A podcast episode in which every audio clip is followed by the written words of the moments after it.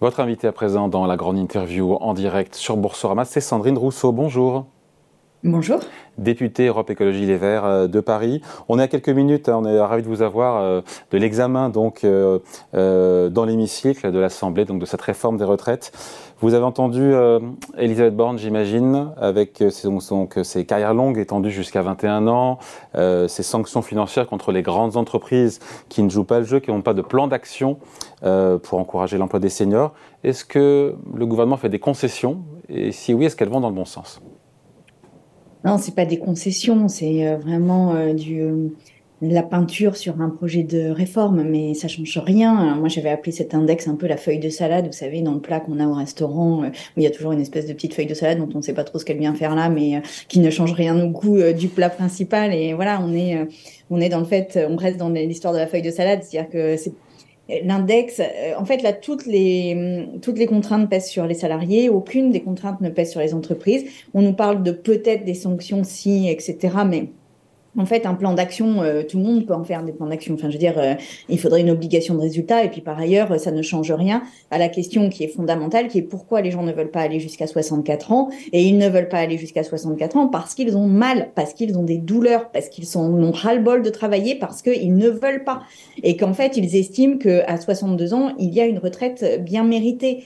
Et, en fait, on, évite le débat principal, euh, je pense, dans ce débat sur les retraites, qui est mais euh, à quel moment euh, a-t-on ce débat sur est-ce qu'on paye un peu plus de cotisations? Est-ce que les entreprises payent un peu plus de cotisations? Est-ce que même les salariés peuvent payer un peu plus de cotisations? Ou est-ce qu'il faut travailler plus longtemps? Et le fait que nous n'ayons pas ce débat-là, euh, empêche en fait de poser les vrais problèmes qui est quel rôle social joue la retraite, qu'est-ce que ça représente dans la société? Et est-ce qu'on demande aux gens en fait ce qu'ils sont prêts à faire ou pas? Bruno Le Maire qui dit que les propositions de la NUPES au sens large sont euh, mauvaises à tous les étages et que c'est une, avalanche d'impôts, de taxes nouvelles. Vous lui répondez quoi?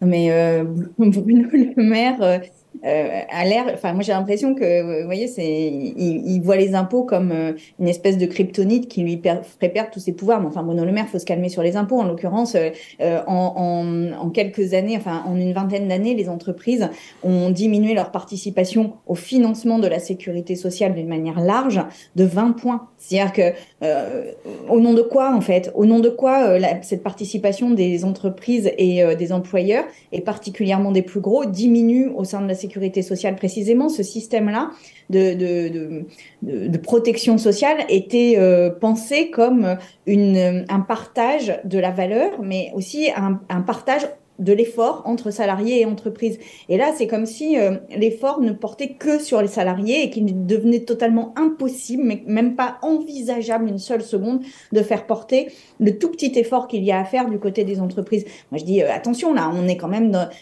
on n'est pas dans un état social qui doit servir les entreprises, on est dans un état social qui doit servir la cohésion sociale. Et donc, dans la cohésion sociale, il y a la protection des plus des salariés. Ces concessions faites par euh, Elisabeth Borne, pour vous, ça peut faire baisser la pression dans la rue ou pas du tout?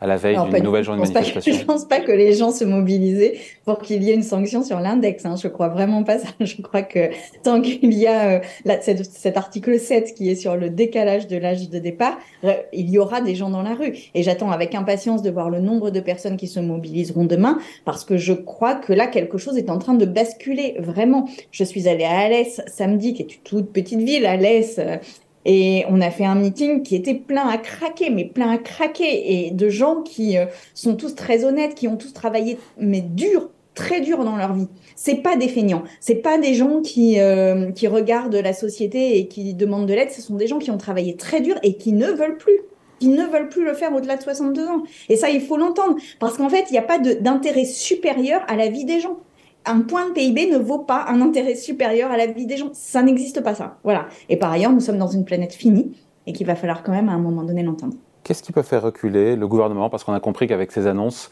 euh, l'exécutif cherche un compromis politique avec euh, les républicains euh, pour éviter ce 49-3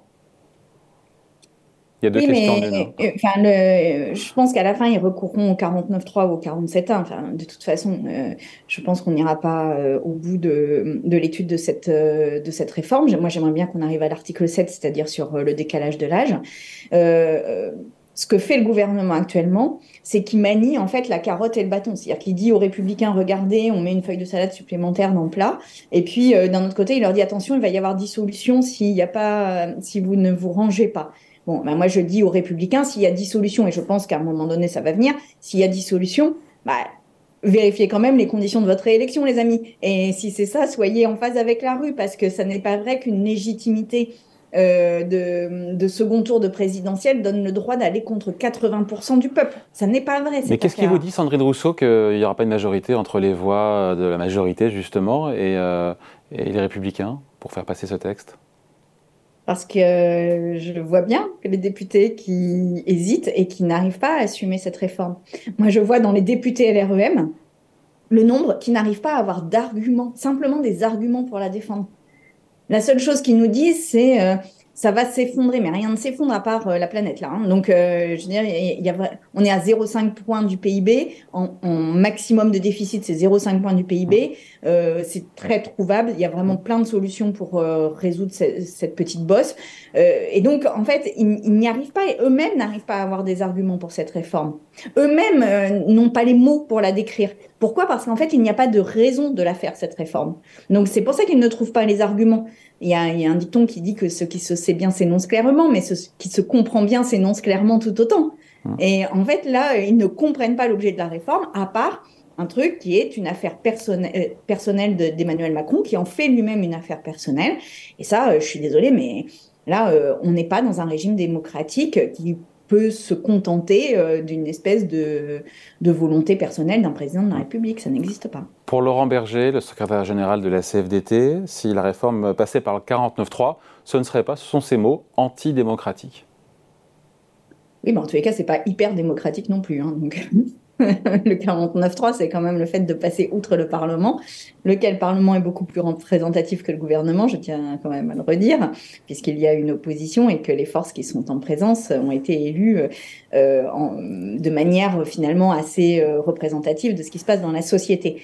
Donc euh, c'est un coup de force, c'est un coup de force. Et ça, ce ne serait pas le premier coup de force, ce serait un énième coup de force après tous les 49-3 que nous avons eus sur le budget. Et, la France ne se, gouverne, pas en coup de force, sauf à ce qu'à un moment, euh, la chose se renverse et que le coup de force vienne de la rue. C'est-à-dire qu'en fait, la seule chose qu'ils peuvent générer en faisant ou en menaçant de ce coup de force, c'est que le coup de force vienne de la rue. Mais euh, ça, c'est. Enfin, moi, je dis, il y a d'autres voies, et en l'occurrence, euh, le Parlement.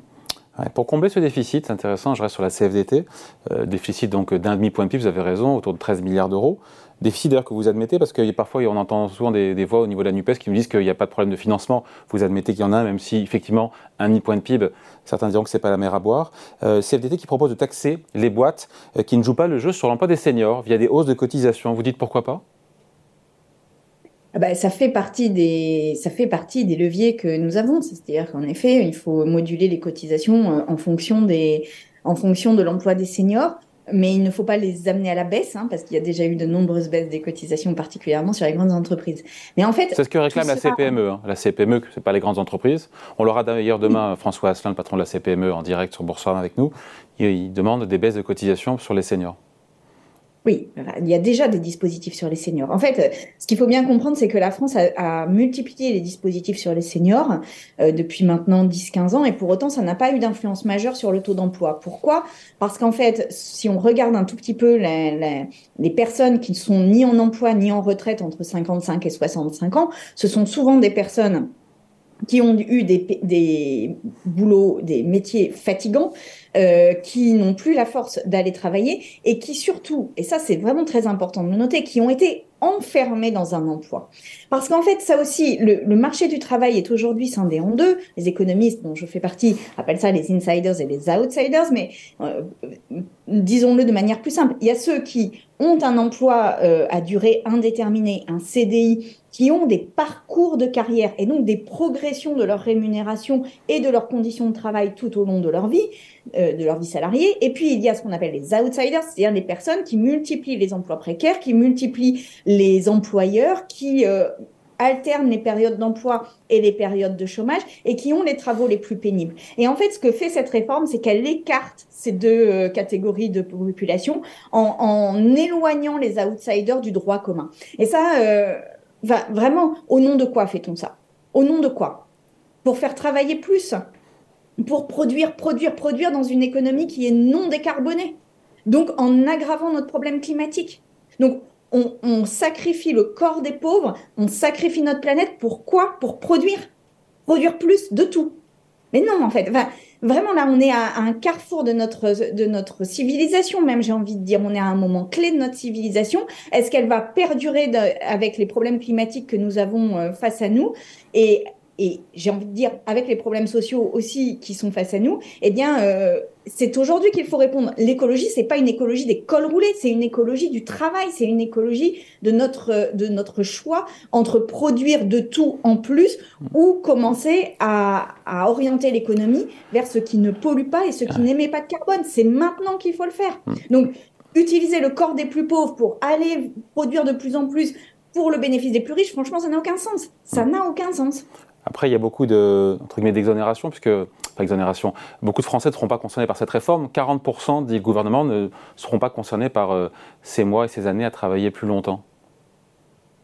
Oui, mais c'est déjà les 40% qui, qui peuvent bénéficier de leurs droits à tout plein à 67 ans.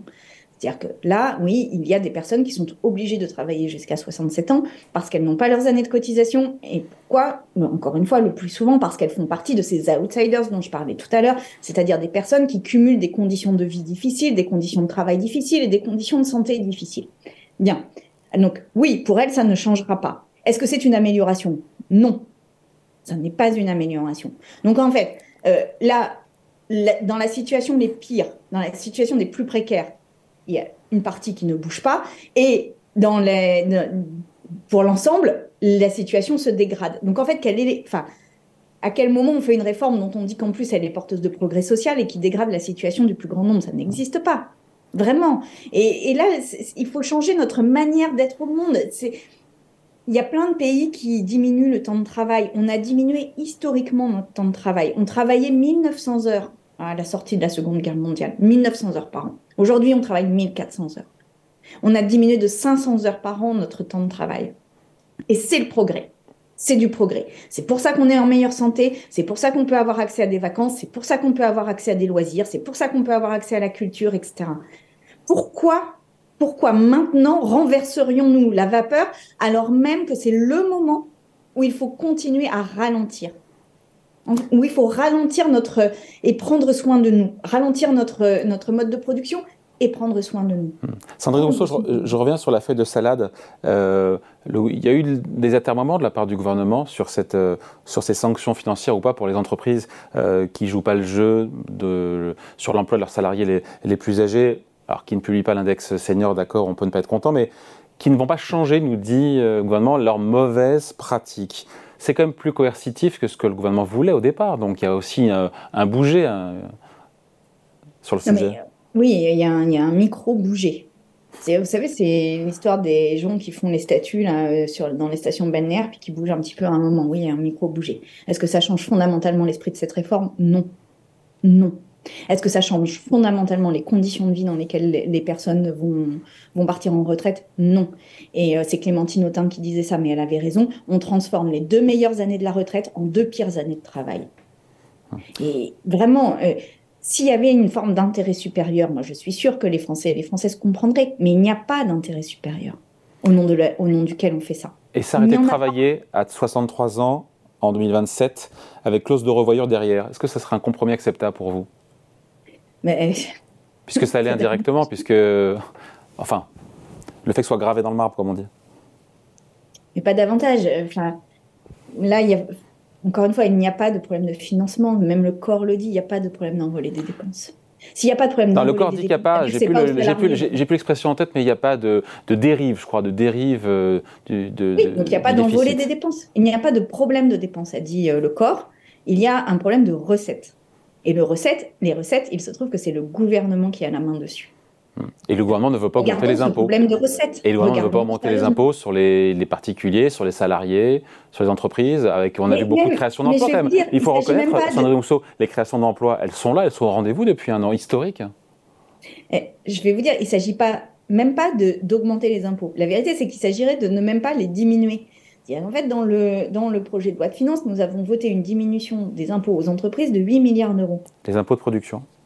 Les impôts de production en fait, si vous faites une réforme des retraites qui permet d'économiser, et je mets ça entre guillemets, d'économiser 12 milliards d'euros, tous les indicateurs, toutes les études, tous les économistes disent que vous augmentez les dépenses sociales d'un tiers des 12 milliards. C'est-à-dire que vous augmentez les dépenses sociales entre 4 et 5 milliards parce que ça fait de l'invalidité supplémentaire, parce que ça fait des congés maladie, parce que ça fait des burn-out. Parce que... Donc vous augmentez les dépenses de santé de 4 à 5 milliards. Ça veut dire qu'à la fin, votre l'économie réelle que vous faites entre les 12 milliards que vous avez fait sur le système de retraite et les plus 4 ou plus 5 milliards sur le système de santé. Et les 6 milliards qui ont été aussi réinvestis, entre guillemets, pour des mesures d'accompagnement. Il faut les prendre en compte, celles-là aussi. Non, non. Là, je vous parle des, effets de, sur la santé des gens. Vous faites 12 milliards d'économies d'un côté, vous créez 5 milliards de dépenses de l'autre pour, les, pour les dépenses de santé. Ça fait 7, ça fait ça impôts de production. Votre bénéfice, non, mais ça veut dire que votre bénéfice, votre bénéfice, il est en fait de 7 milliards. Qu'est-ce qu'on a voté euh, dans le budget Les impôts de production. On a voté une baisse de la CVE, pas nous, mais l'Assemblée et le 49.3 l'a conforté. On a voté une baisse de la CVAE, donc de la contribution sur la valeur ajoutée des entreprises, de 8 milliards. C'est-à-dire qu'en fait, il suffirait juste qu'on maintienne le niveau d'impôt au niveau de 2022 pour qu'on ait aucun problème. Quand je dis aucun, c'est aucun. Aucun problème. Donc ça suffit en fait de faire des cadeaux aux entreprises comme ça, euh, comme si c'était en open bar et de le payer sur la vie des salariés. Ça n'est plus possible. Et on atteint une limite. Et c'est ce que disent les gens dans la rue en fait. Bon, tout commence dans les prochaines minutes à l'Assemblée nationale. Merci en tout cas, Sandrine Rousseau, pour cet entretien, députée Europe Écologie Les Verts de Paris. Bonne journée, qui s'annonce longue. Merci, au revoir.